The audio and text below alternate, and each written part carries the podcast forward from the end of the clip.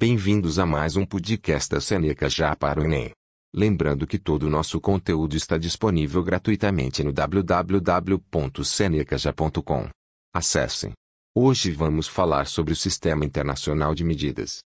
É um modo de padronização de medidas de reconhecimento mundial. Vamos ver seis unidades de base. Unidades de comprimento. O comprimento pode ser medido em pés, quilômetros, m, centímetros, etc. O metro, m, é a unidade padrão de distância. Unidades de massa. Massa é a quantidade de matéria existente num corpo.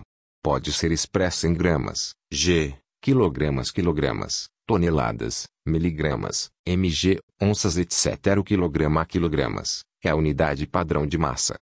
Unidades de tempo. O tempo pode ser expresso em anos, meses, dias, horas, h, minutos, min, segundo, etc. O segundo, s, é a unidade padrão de tempo.